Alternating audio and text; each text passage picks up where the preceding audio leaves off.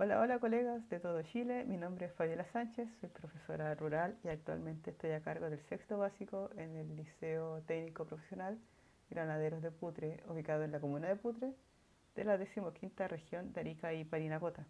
Actualmente yo me encuentro en Arica sin posibilidades de eh, ir a mi lugar de trabajo, ya que las medidas sanitarias no me lo permiten.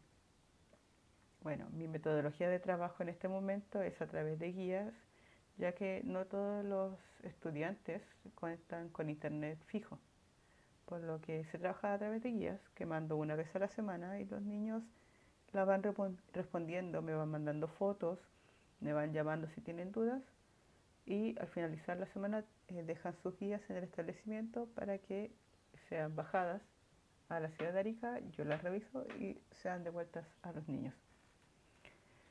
Con respecto a la actividad sobre los objetivos priorizados, yo elegí el OA3 en sexto básico, que dice demostrar mediante la investigación experimental los cambios de estado de la materia, como fusión, evaporación, ebullición, condensación, solidificación y sublimación.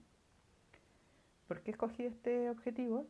Porque encontré que es un objetivo eh, básico, que, un conocimiento básico que tienen que tener los niños sobre los estados de la materia.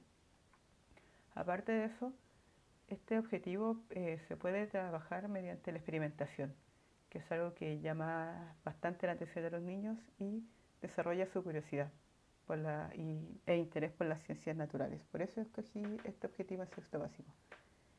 En cuanto a los indicadores, elegí, exploran y explican el efecto de la temperatura en el proceso de evaporación, condensación, ebullición, fusión, solidificación y sublimación y planifican y conducen experiencias prácticas de cambio de estado de la materia.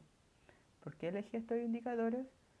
Fue porque son indicadores que los niños pueden realizar en sus casas. Son a través de experimentos bastante simples y que les llamaría bastante la, atención. Esto permite a los niños formular hipótesis y a través de la experimentación eh, comprobar su hipótesis y es algo bastante bueno que llama bastante la atención de los niños. Eso, gracias por escucharme.